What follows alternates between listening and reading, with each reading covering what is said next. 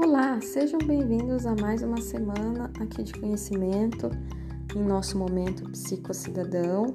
Hoje vamos falar sobre a inteligência emocional né, e como desenvolvê-la. Mas, primeiramente, o que é inteligência emocional? É a capacidade de, de identificar aí e gerenciar suas próprias emoções e também a capacidade de reconhecer as emoções das outras pessoas entender o que elas estão dizendo e perceber como essas emoções afetam as pessoas ao seu redor. Quando uma pessoa passa a desenvolver essa inteligência, significa que ela entende, né, como os outros se sentem, pensar de forma mais controlada os seus relacionamentos e assim tendo uma vida mais saudável. Mas então, como desenvolver essa inteligência? Primeiramente, a gente precisa ter é, o hábito de gerenciar as emoções negativas. Então, quando a gente tem essa capacidade, é menos provável que você fique sobrecarregado. Por exemplo, quando alguém te perturba, é, você não tira conclusões precipitadas. Ao invés disso, você se permite olhar essa situação de várias formas. E assim, olhando de várias maneiras, maneiras mais objetivas, impedem que você fique irritado e consiga, assim, pensar uma outra forma de lidar com essa situação sem ser na impulsividade. Segundo item seria a prática da empatia, né? Então, praticando o foco nos outros e menos em si, mesmo que seja apenas por um momento, né? Essas declarações de empatia ajudam a lembrá-lo de que todos têm alguns conflitos, assim como você.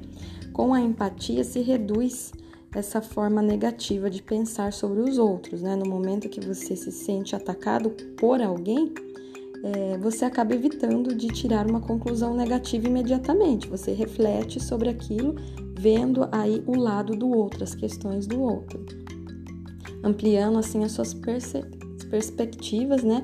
E reduzindo a possibilidade de mal entendidos.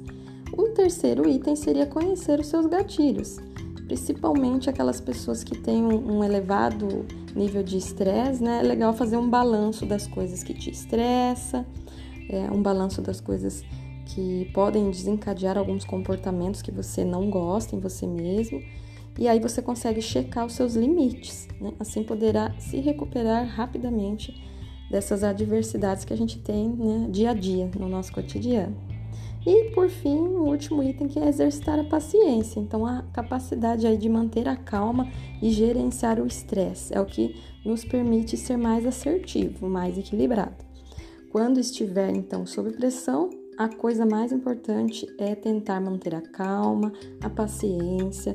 Pode envolver aí alguns exercícios, né, algumas técnicas, né, para redução do estresse, para estar tá aliviando a ansiedade então, temos exercícios de respiração, temos meditações, exercícios físicos, né? Exercícios aeróbicos, né? Porque eles energizam a gente e aí a gente acaba que extravasando essa, essa raiva que a gente acaba gerando do dia a dia quando a gente não consegue lidar bem com as nossas questões. Né? O pensamento positivo vai levar você longe. Então, diante aí das adversidades, Tendo atitudes positivas, tendo essa inteligência emocional com esses itens, você vai conseguir gerenciar melhor suas emoções. E aí você cria esse novo hábito, né, de pensar e de agir. A gente sai do automático que, que todos nós somos acostumados, né, a sempre ter uma reação negativa diante das coisas e começamos a criar um hábito mais positivo, mais saudável de levar a vida. Se vocês tiverem dúvidas, podem entrar em contato comigo pelas redes sociais, como Marília Psicolife, ou pelo celular 1499680 3408. Eu espero que vocês tenham uma ótima semana e até breve.